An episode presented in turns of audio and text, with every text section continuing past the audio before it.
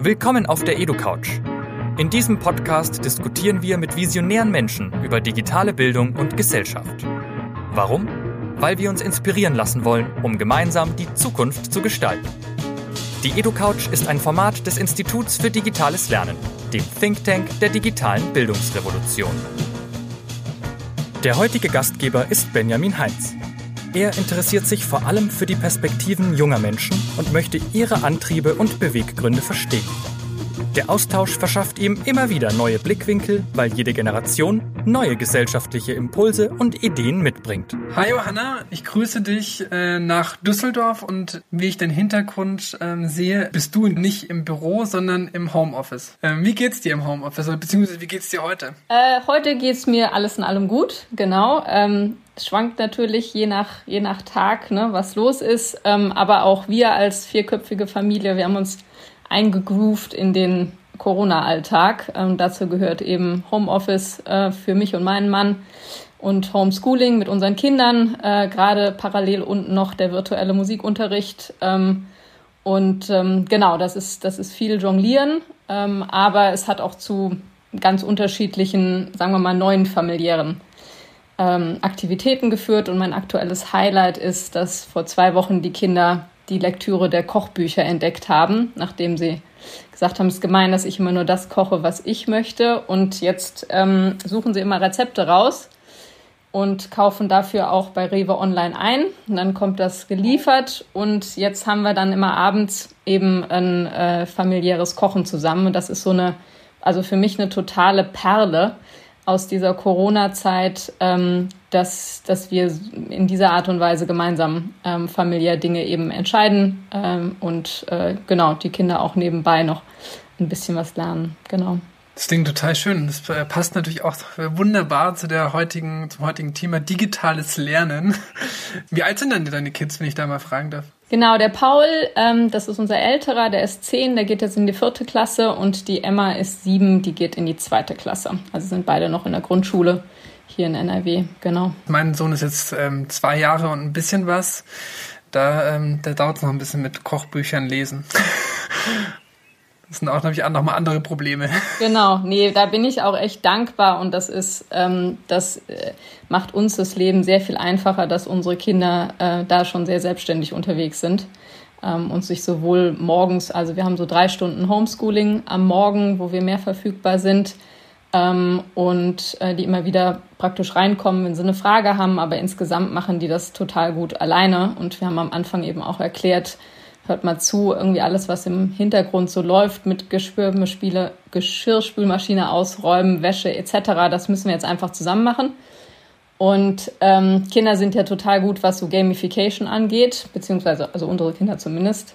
Und wir haben ähm, so ein großes Kanban-Board angelegt, ähm, wo wir uns äh, alle paar Tage dranstellen und äh, so mit Magneten eben ähm, äh, aufklippen, was, was wer zu erledigen hat und wofür wer jetzt gerade äh, zuständig ist. Und ich glaube, die finden das gut, wenn es eine klare Ansage ist. Und dadurch, dass sie sich ähm, selber heute im Tag einteilen können, also auch mal sagen können, Mama ist so schönes Wetter, kann ich jetzt mal vormittags raus und dann schieben sie eben ihren Magneten mit Hausaufgaben in den Nachmittag ähm, oder den anderen Dingen, die sie zu erledigen haben.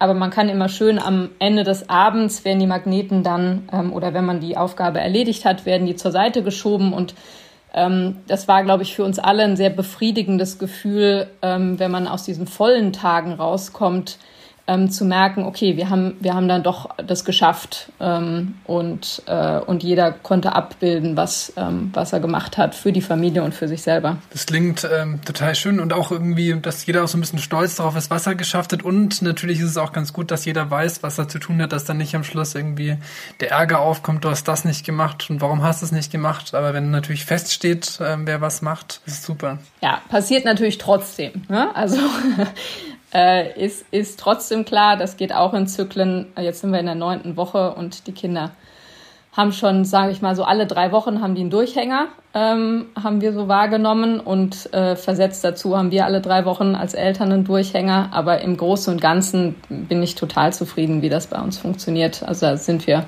mit einem großen Garten auch sehr privilegiert. Mit dem, was, äh, was wir jetzt machen können, wie wir uns bewegen können. Jetzt hast du dich natürlich schon ein bisschen selber vorgestellt oder beziehungsweise wir konnten dich jetzt schon ein bisschen kennenlernen durch das, was du erzählt hast. Jetzt gehen wir mal ein bisschen auf den beruflichen Teil. Du bist Leiterin Strategie und Programm bei der Vodafone Stiftung und die ist in Düsseldorf ansässig. Und worüber wir heute schwerpunktmäßig sprechen wollen, sind eben zwei Ad-Hoc-Studien, ähm, die ihr publiziert habt. Einmal eben zum Thema Eltern, also beziehungsweise aus der Elternperspektive und einmal aus der Perspektive der, der Lehrkräfte. Und das Thema ist halt jedes Mal natürlich das Thema, was uns alle umtreibt, Schulschließungen, Homeschooling, Distanzunterricht. Ähm, und zu diesen beiden Perspektiven wollen wir heute ein bisschen sprechen. Aber bevor wir das äh, sozusagen machen und äh, inhaltlich tiefer einsteigen, ähm, kannst du ein bisschen erzählen, was du als Leiterin Strategie und Programm ähm, bei der Vodafone Stiftung machst. Äh, wie sieht dein Alltag aus und wie kann man sich das vorstellen? Was bedeutet das? Mhm, genau, gerne. Ja, ich würde auch ein ganz kleines bisschen noch über die Vodafone Stiftung sagen, ähm, weil ich nicht weiß, wie viele Hörerinnen und Hörer die schon kennen. Genau, also eigentlich ähm, habe ich auch jetzt gerade in den Tagen wieder gemerkt, dass ich einen, einen super spannenden und, und richtig vielfältigen Job habe ähm, und ähm, auch das Privileg habe, mit einem kleinen, aber sehr feinen Team äh, zusammenzuarbeiten und die sind aufgeteilt auf Berlin und Düsseldorf. Das heißt, wir sind eigentlich schon immer im, im Videokonferenzmodus gewesen. Ähm, ich normalerweise pendle ich zwischen den Teams hin und her aber unsere normale Arbeit ähm, funktioniert einfach über Videokonferenzen, über Telefonie, über Teams. Ähm, und äh, das heißt, das war jetzt für uns schon ein Unterschied, aber ähm, wir waren da echt gut, gut darauf vorbereitet. Ähm, inhaltlich ähm, ist es so, dass die Vodafone Stiftung sich ähm, auf den Bereich Bildung fokussiert ähm, und seit zwei Jahren, seit wir eine größere strategische Veränderung hinter uns haben, fokussieren wir uns ganz auf die Frage, welche Kompetenzen es eigentlich für die Teilhabe in der digitalen Gesellschaft braucht. Ähm, und dann natürlich, wie kann man diese Kompetenzen eigentlich vermitteln. Und wir haben dazu zwei thematische Schwerpunkte und zwei methodische Schwerpunkte festgelegt, die ähm, im Wesentlichen auch die Arbeit, die ich mache, eben strukturieren. Nämlich einerseits, dass wir gesagt haben, okay, wir müssen drauf gucken, welcher, wie verändert sich eigentlich der Arbeitsmarkt, was brauche ich da wirklich für Kompetenzen in Richtung ähm, Programmieren, IT, aber auch ähm, Flexibilität, äh, kritisches Denken, Kreativität, also das, was wir ganz klassisch die 21st Century Skills nennen. Ähm, und äh, zum Zweiten, ähm, wie kann ich aber auch in dieser neuen digitalen Gesellschaft ähm, teilhaben? Ne? Wie, wie funktioniert da Zusammenhalt? Wie funktioniert da Kommunikation und im Endeffekt unsere Demokratie? Ähm, und auf diesen beiden Schwerpunkten, ähm, da, da eben diese Fragen zu beantworten, ähm, was es dafür braucht und, und wie, wie wir das äh, vermitteln wollen, ist uns eben ganz, ganz wichtig, dass wir da datengeleitet arbeiten ähm, und aus einer von uns selbst kreierten Praxis. Ähm, und das, äh, das heißt, dass die Hälfte, knapp die Hälfte meines Teams eben ähm, daran arbeitet, Studien ähm, zu veröffentlichen. Das heißt, wir, ähm, wie jetzt auch heute, ne, die, die Umfragen, die wir gleich besprechen werden, ähm, wir sammeln, lassen äh, Daten sammeln, äh, beziehungsweise lassen Daten auswerten, weil wir glauben, dass das die einzige Art und Weise ist, ähm, eben äh, Handlungsanleitungen herauszufinden. Und auf der anderen Seite sagen wir, okay, also dadurch können wir gesamtgesellschaftliche ähm, Fragestellungen zwar angehen, aber wie sieht denn das jetzt in der Praxis aus? Ne? Und wie, wie kann man das tatsächlich in Taten umwandeln? Und dafür haben wir ähm, zwei große Projekte, die wir unterstützen. Und in beiden ähm, Projekten geht es darum, dass wir innovative Lernformate, im Wesentlichen auch digitaler Art, ähm, mit Lehrkräften zusammen entwickeln und dann an Schülerinnen und Schülern äh, testen, beziehungsweise mit denen testen. Und dafür haben wir ähm, zwei große Projekte, die wir unterstützen. Praxiserfahrungen sammeln und das eine ist Coding for Tomorrow. Das ist ein ähm, Programm, bei dem wir Lehrkräfte ausbilden, aber eben auch in einem Hub ähm, äh, mit Schülerinnen und Schülern zusammenarbeiten. Und da ist unser Fokus einfach darauf, den kreativen und selbstbewussten Umgang mit digitalen Technologien wie Robotik, Programmierung äh, Virtual Reality zu erlernen. Ähm, und das andere Programm, äh, also da in diesem Programm Coding for Tomorrow arbeiten wir ab der ersten Klasse bis rein in die Mittelstufe rein, äh, teilweise auch zehnte Klasse. Und mit älteren Schülerinnen und Schülern ähm, arbeiten wir im Programm Klickwinkel. Ähm, dort geht es darum, dass wir ähm, die Kids resilient machen wollen gegen Desinformation. Einmal, äh, dass sie besser verstehen, wie funktionieren eigentlich die Plattformen, die sie benutzen ähm, aber zum anderen auch, ähm, dass sie lernen, kritisch zu hinterfragen, was sie da in Informationen finden. Und im letzten Schritt, und das machen wir über einen großen Videowettbewerb, ähm, dass sie selber eben Content erstellen und der äh, soll sich eben an ganz bestimmte Regeln halten. Ähm, dafür sollen sie unterschiedliche Menschen interviewen, zum Beispiel recherchieren, ähm, äh, Fakten nochmal hinterfragen und, und unterlegen mit Quellen. Ähm, genau, aber dann selber zu Produzenten eben von Informationen werden. Und ähm, das, äh, das im Kern, ähm, also diese Arbeit ähm, zwischen äh, Datenerhebung und, und wissenschaftlichen Texten auch schreiben und aber auch in der Praxis schauen, wie kommt das dann an bei der Lehrer, bei den Lehrern als Zielgruppe, bei den Schülerinnen und Schülern als Zielgruppe ähm, das macht eben ähm, meinen Job so vielfältig, ähm, weil ich als, als strategische Leitung eben entscheiden kann, wie die Projekte weiterentwickelt werden ähm, und mit welchen Themen wir, ähm, wir da reingehen. Ähm, ich glaube, das, was mich dabei immer schon angetrieben hat, ist einfach eine wahnsinnige Neugierde. Ne? Wie verändert sich eine Gesellschaft? was können wir tun, damit Gesellschaften sich äh, zum Besseren verändern? Ähm, und da bietet eben die Stiftung ähm, einen, einen schönen Spielraum. Dadurch, dass sie so klein ist, kann man in alle Bereiche mitmachen und reingucken. Und dadurch, dass sie aber groß genug ist, ähm, um Ressourcen zu haben, sowohl operativ als auch äh, forschend tätig zu sein, können wir eben sowohl systemisch als auch sozusagen theoretisch arbeiten. Das äh, Thema Klickwinkel hatten wir schon mal beim Edu, bei der EduCoach, deswegen habe ich das ähm, habe ich das sozusagen erkannt, weil Vierte Stegers schon mal bei uns auch zu Gast war und das so ein bisschen erzählt hat. Ähm, da empfehle ich sozusagen unseren Hörerinnen und Hörern auf jeden Fall, wenn man sich da weiter informieren will, die alte Folge, die wir damals aufgenommen haben. Ich würde noch mal ein bisschen auf das ähm, Thema Datengeleitet ähm, zurückführen, weil das passt ganz gut als Stichwort ähm, zur ersten Studie weil ja gemeinsam eben mit dem Forschungsinstitut Infratestimab ähm, Anfang April circa 1000 Eltern eben zu ihrer Situation im Homeschooling befragt habt und eure Studien hat den Namen, also die Studie hat den Namen Unter Druck. Das hat das ist ja nicht zufällig gewählt der Name. Äh, was sind denn die größten ähm, Herausforderungen der Eltern? Was belastet denn die Eltern gerade aktuell am meisten? Ja, ähm, ich glaube, das ist eine Kombination, wie wir auch am, am Anfang schon ne, angerissen haben.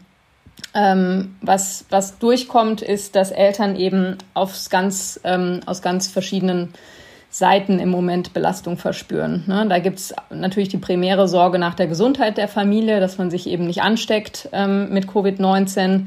Ähm, ganz, ganz viele haben aber auch ähm, Angst einfach davor, dass ihre wirtschaftliche Lage sich verschlechtert. Ähm, und dann jonglieren sie natürlich einen Alltag, der im Moment wahnsinnig herausfordernd ist. Ähm, sie haben ihren, die Ansprüche an ihren Job, sei das jetzt im Homeschool, äh, Homeoffice oder auch ähm, extern. Ähm, und sie haben, je nachdem, wie alt eben die Kinder sind, ähm, diese zu betreuen, zu bekochen, ähm, zu unterhalten. Und dann wollen die auch noch oder sollen zumindest beschult werden. Ähm, und da äh, haben, hat jetzt in der Umfrage eben fast die Hälfte angegeben, dass dafür einfach der 24-Stunden-Tag zu kurz ist. Ne? Also fast die Hälfte sagt eben, ich habe nicht die nötige Zeit, um meine Kinder so zu unterstützen, wie ich das eigentlich gerne wollte. Und ähm, das belastet sie insofern, als sie dann tatsächlich Sorge haben, dass die Schulleistungen ihrer Kinder eben abfallen könnten. Ähm, und ich glaube, was wichtig ist zu verstehen, ähm, das ist auch nichts Neues und bestimmt auch schon einiger Male bei dir im Podcast ähm, Thema gewesen, ist ja, Eltern sind sowieso schon wahnsinnig äh, wichtig für den Schulerfolg ihrer Kinder. Und das ist gerade in Deutschland, ähm, wo wir immer wieder sehen an allen Bildungsdaten, dass ähm, die Bildungschancen und die Bildungserfolge von Kindern eben wahnsinnig an den Bildungsstand und die sozioökonomische Ausstattung des Elternhauses ähm, gebunden ist ähm, dass, äh, dass das natürlich auch im Moment einfach ganz stark durchschlägt. Ne? Und das spiegelt auch diese Umfrage einfach nochmal wieder. Ähm, das ist nämlich auch Eltern bewusst. Ne? Also die Eltern, die einen formal niedrigeren Bildungsstand haben, die machen sich viel mehr Sorgen darum, dass ihre Kinder den Anschluss ähm, beim Lernen verlieren. Und äh, doppelt so viele dieser Eltern, ähm, das sind paar 40 Prozent mit, mit niedrigem Bildungsstand, sagen einfach, mir fehlt schlichtweg das Wissen, ähm, um meine Kinder adäquat ne, beim Lernen zu äh, unterstützen. Und das sind eben nicht mal ein Viertel bei denen mit einem, mit einem formal hohen Bildungshintergrund, die sind da sehr viel entspannter unterwegs. Und wenn ich aber meine eigene Situation reflektiere, ne, also auch ich muss mich jeden Tag neu einlesen. Was ist denn das jetzt mit den neuen Grammatikregeln? Neulich ging es bei meiner Tochter um die Anatomie von Wellensittichen. Also das ist, das sind Dinge, über die muss man nachdenken, mit denen da, das verbringt, also verbraucht einfach sehr viel Zeit. Ähm, und ich glaube, da besteht einfach eine sehr große Gefahr und das sehen Eltern ähm, an sich und für sich und für ihre Kinder, dass die bestehenden Ungleichheiten im Moment sich drastisch vergrößern.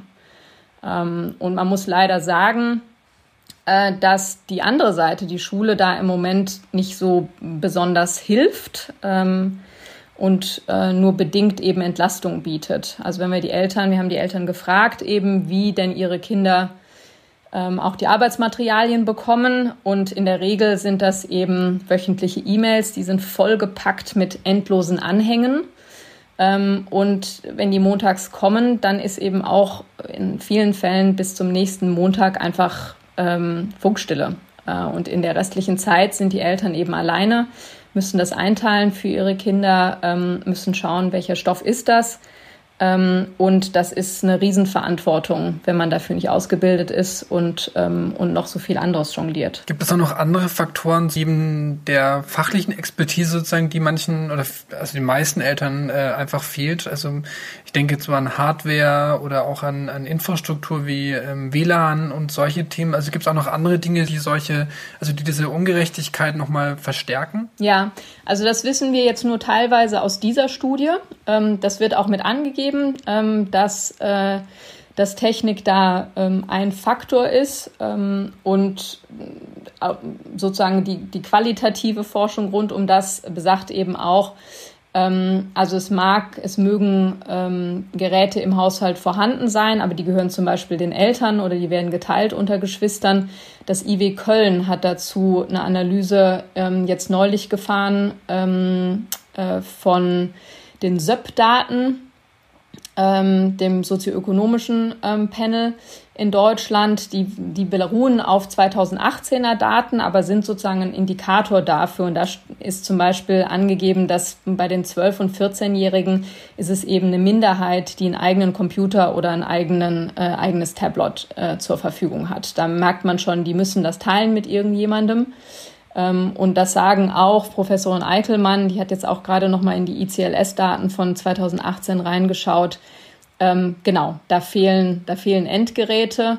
Das ist natürlich jetzt ähm, auch das, was bei der Politik angekommen ist und wo Frau Karliczek ja jetzt auch einen Vorstoß gemacht hat, dass hier mehr äh, Geräte an Bedürftige Elternhäusern gehen sollen. Das ist sicherlich ein guter erster Anfang, aber in dem Maße, wie es im Moment angeboten wird, eben noch gar nicht genug. Gibt es auch, also ich meine, das ist natürlich, nachdem wir jetzt sehr über also wirklich auch drastische ähm, Themen gesprochen haben, gibt es auch positive Aspekte in, in, der Studie, also die vielleicht ein bisschen Mut machen? Ja, also ich finde, ähm, Du, du, hast ja vorhin schon gesagt, ne? wir, wir haben das ja nicht umsonst unter Druck genannt. Natürlich auch, weil wir, ähm, weil wir damit äh, Druck auf diejenigen ausüben wollen, ähm, die, die jetzt an Entscheidungen treffen können. Ne? Ähm, sprich die Regierung, sprich die, die Bildungsverwaltung etc. Aber ähm, overall, wenn man sich die Ergebnisse anguckt, ähm, und man muss sagen, die sind ähm, kurz vor Ostern ähm, erhoben worden, also noch im, im April, als viele auch noch nicht ich glaube, vielen noch nicht klar war, dass das ähm, mehr eine Art von temporärem Dauerzustand wird als, ähm, als eben eine Ausnahmesituation.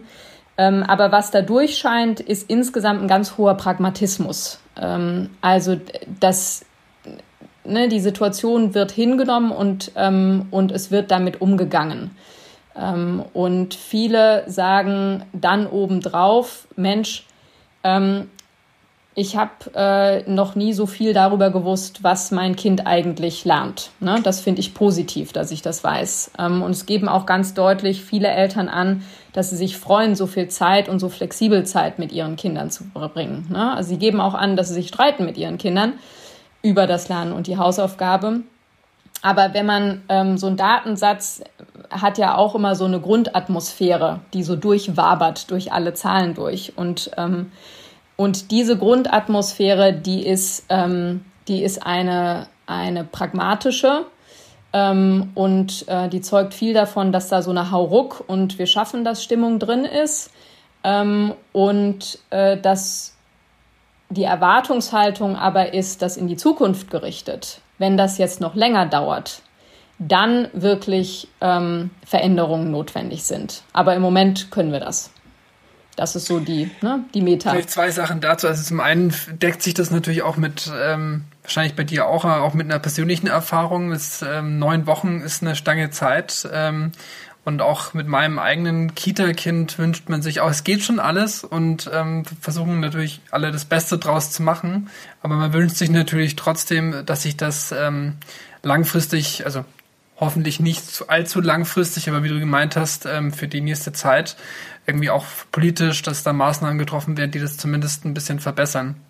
Und zum anderen Punkt Pragmatismus, das ist wieder ein super Schlagwort für die nächste Studie, weil ich habe das Gefühl, also war mein Empfinden, als ich das ein bisschen ähm, genial durchgelesen habe und ähm, ein bisschen nachrecherchiert habe, was ihr da ähm, erhoben habt. Ich finde, es scheint da auch besonders durch das ganze Thema Pragmatismus. Bei eurer zweiten Studie, ähm, die ihr erhoben habt, ähm, die trägt wiederum den Titel Schule auf Distanz. Und die habt ihr erst letzte Woche ähm, publiziert, also die ist brandneu, also auch für die, äh, für die Hörer ganz interessant. Das ist eine ganz neue Studie, die ihr gemeinsam eben mit Professorin Birgit Eickelmann und dem Institut für Demoskopie Allensbach erstellt habt. Und dort habt ihr eben in den ersten beiden Aprilwochen über 300 ähm, Lehrkräfte eben telefonisch befragt. Und jetzt natürlich die äh, erste naheliegendste Frage, wie schlagen sich denn ähm, aktuell die Schulen? Abseits eben vom der Edu-Couch, also der persönlichen Erfahrungsempirie, die wir jetzt in der Edu-Couch als Podcast hatten, da hatten wir natürlich sehr viele Vorreiter, Lehrkräfte, die da ähm, schon vorher äh, sehr digital waren. Ähm, aber wie ist denn der Durchschnitt? Ähm, ja, da ist natürlich ähm, ein bisschen Ernüchterung angesagt. Ähm, der Hauptunterrichtskanal im Moment in Deutschland über alle Schulformen hinweg, auch über alle ähm, sozusagen Altersgruppen für, für die Kinder hinweg ist die E-Mail. E-Mail ist, ist Nummer eins. Ähm, wir haben einige Schulen, die sind auch schon an Lernplattformen äh, angeschlossen und, und stellen dort eben ihr Material zur Verfügung. Und dann muss man sagen, fasert's aus in, je nachdem, welche Ressourcen den, den Lehrkräften auch zur Verfügung stellen. Ne? Manche ähm, telefonieren, manche nutzen WhatsApp, manche nutzen Zoom, ähm, andere schicken per Post, andere bringen es irgendwie mit dem Fahrrad vorbei. Also die Anstrengung ist auf jeden Fall da, ähm, der, der äh, den allermeisten Schülerinnen und Schülern eben in irgendeiner Weise ein Lernangebot äh, zur Verfügung zu stellen. Aber die allermeisten, ähm, ich meine, es sind so um die 80 Prozent, ähm, da geht das eben über E-Mail. Und ähm, was wir dadurch ähm, aber trotzdem sehen, ist, dass nur ein Drittel der Lehrkräfte tatsächlich von sich behaupten kann, dass sie ihre Schülerinnen und Schüler allesamt erreichen.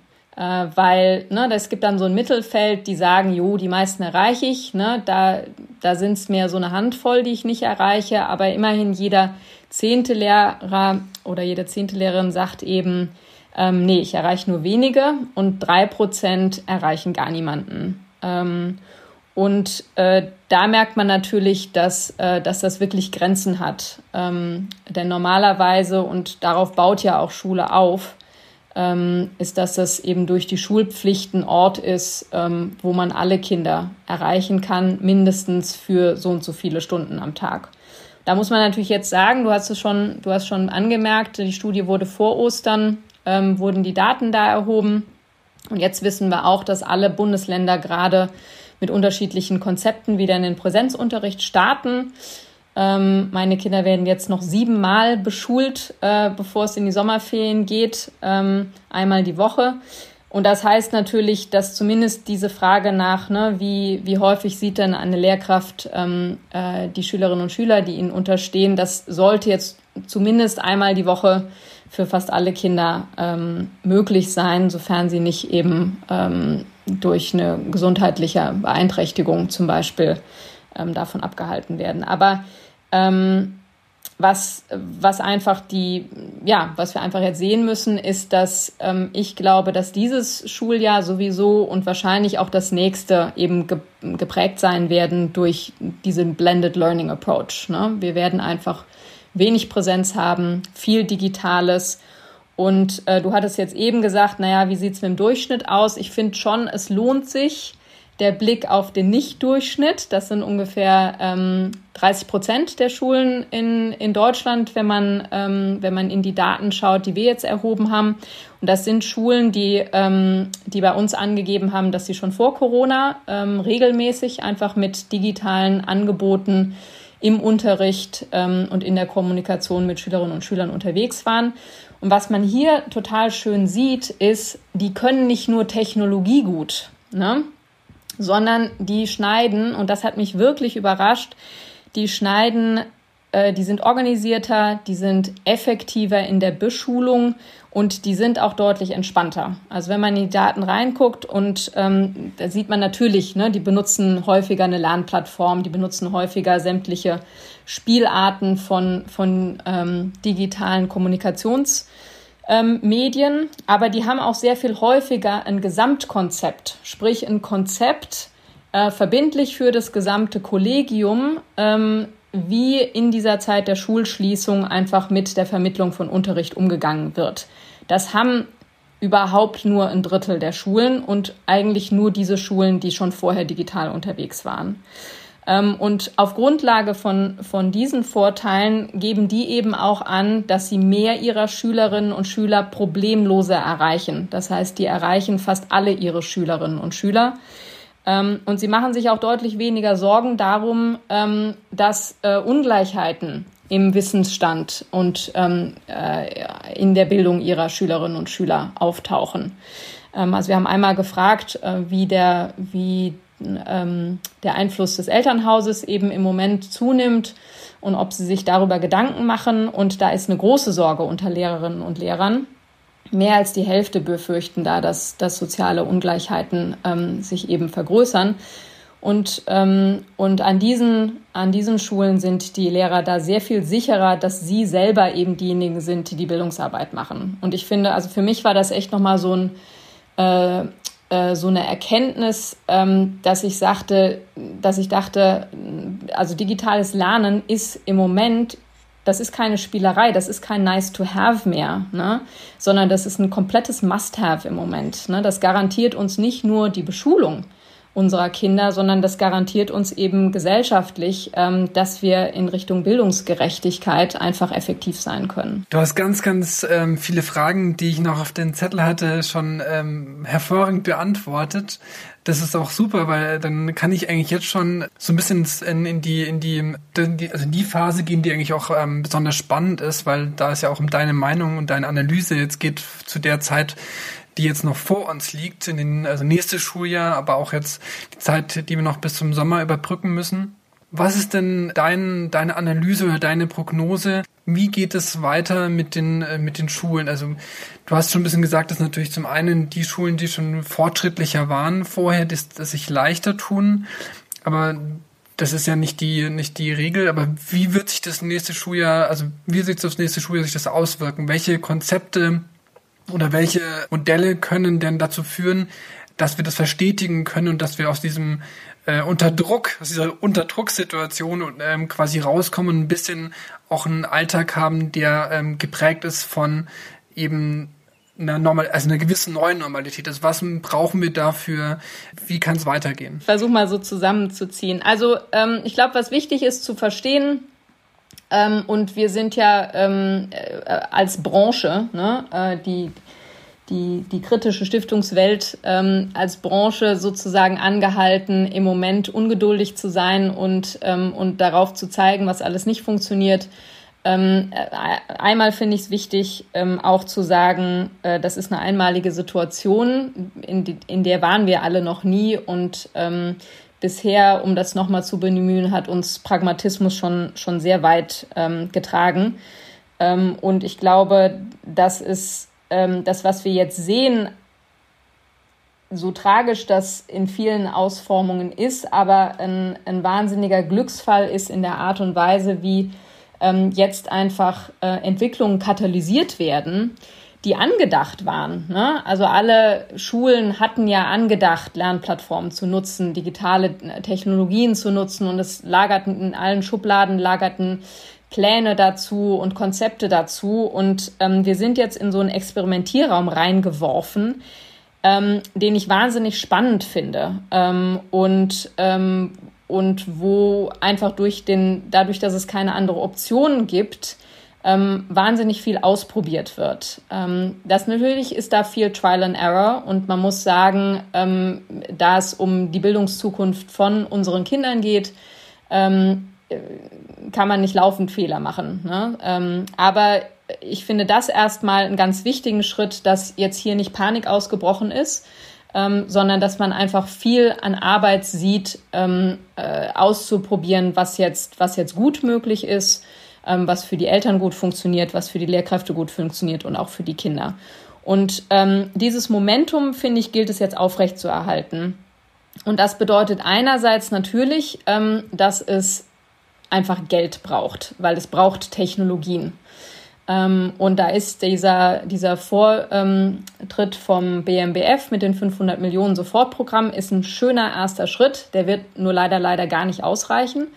Ähm, wenn man das runterbricht eben auf die Menge an, an Kindern und Jugendlichen, die da ähm, eine Ausstattung zu Hause brauchen ähm, und auch noch hochrechnet, dass Geräte alleine ja einem nicht zum, zum Master of Digital Learning machen, ne, sondern da muss auch ganz viel an Kompetenzarbeit hintergepackt werden die wiederum kann man, glaube ich, aber in kleinen, vielen kleinen praktischen Schritten machen. Ähm, und das sehen wir gerade auch bei uns in unserer Programmarbeit, ähm, wo wir zum Beispiel einen Digitalk ähm, pro Woche anbieten. Da gehen wir einfach die gängigsten Tools für digitalen Unterricht durch, 15 Minuten Input, dann einfach Frage-Antwort.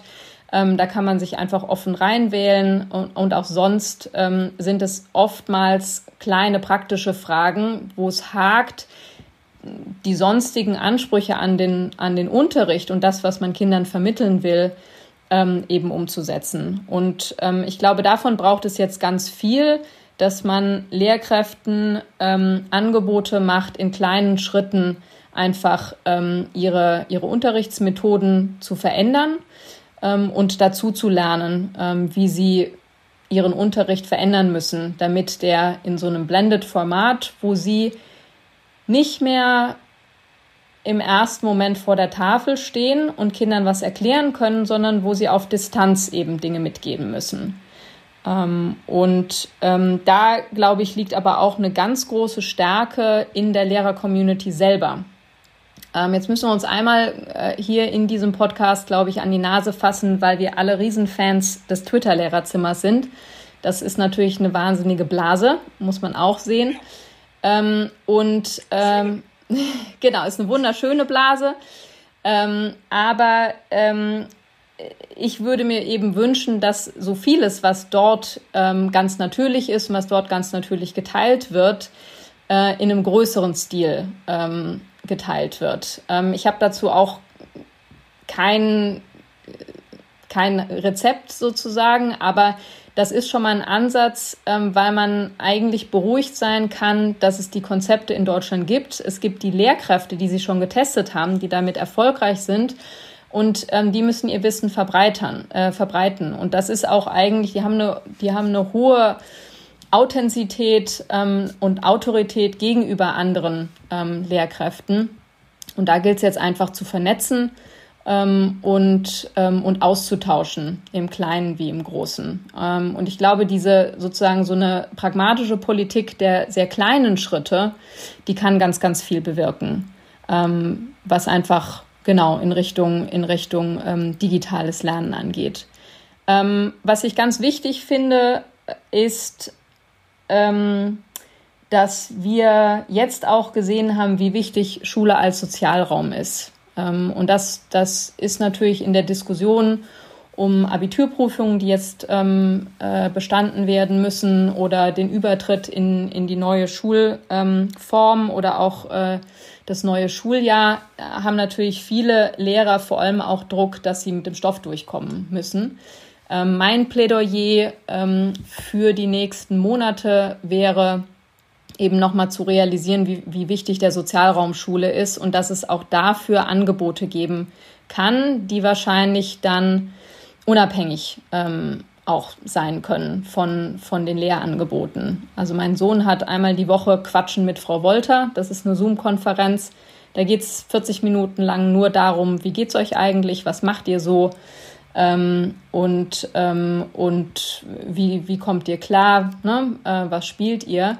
Das ist aber ein ganz wichtiger Ausgleich, weil Lehrerinnen und Lehrer sind wichtige Bezugspersonen von unseren Kindern. Ähm, das sind Vertrauenspersonen und die werden im Moment einfach vermisst. Ähm, und diese, ähm, diese Beziehungsarbeit, die muss, äh, die muss ganz klar mitgedacht werden, neben eben der Bildungsarbeit. Genau. Und ähm, und dann bin ich gespannt, wenn man so einen kleinen Blick eben in die Zukunft wirft, ähm, vielleicht auf eine Zeit, äh, wenn dann tatsächlich wieder fünf Tage die Woche Unterricht ist. Ähm, das fragen wir uns natürlich alle, was bleibt davon? Ähm, ich glaube, dass es kein Zurück mehr gibt auf, auf die Situation, ähm, die davor herrschte. Es werden ähm, bestimmte digitale Technologien einfach hängen bleiben. Es werden andere Unterrichtsformen hängen bleiben. Aber so wie ich mir das jetzt angucke und wenn ich mir vorstelle, dass das über die nächsten Monate eben noch andauert, glaube ich auch, dass es zu unterschiedlichen, zu neuen Rollen kommen wird. Ähm, also Schülerinnen und Schüler lernen ja jetzt im Moment nicht nur den Unterrichtsstoff, sondern sie lernen auf eine ganz andere Art und Weise selbstständig ihr Lernen zu organisieren, sich einzuteilen, wie viel Zeit sie brauchen, äh, welche Inhalte sie wann lernen, ähm, wie sie sich motivieren. Ähm, das sind wahnsinnige Lebenserfahrung, die man später ähm, mindestens genauso viel braucht, wie ne, den Zitronensäurezyklus auswendig zu können. Ähm, und in der Situation ist natürlich eine Lehrkraft auch äh, nicht nur eine wissensvermittelnde, sondern ist wirklich auch eine coachende, ähm, die nochmal genau bei jedem guckt, wie, wie lernt eigentlich dieses Kind und wie kann ich es bestmöglich unterstützen. Ähm, und das ist was, was ich wahnsinnig spannend finde. Darauf, da kann ich sozusagen gar nicht abwarten, dass wir da ähm, äh, auch selber zu forschen und uns angucken können. Aber das ist auch für mich eine ganz große Hoffnung, ähm, weil das Kernkompetenzen sind und ein Rollenverständnis ähm, in der Bildung, ähm, die ich sehr erstrebenswert finde und ähm, wo ich mir vorstellen kann, dass, dass davon sehr viel übrig bleiben wird. Da ist richtig ganz viel drin gesteckt. Ich will, glaube ich, auch gar nicht jetzt äh, den Versuch unternehmen, das alles zusammenzufassen.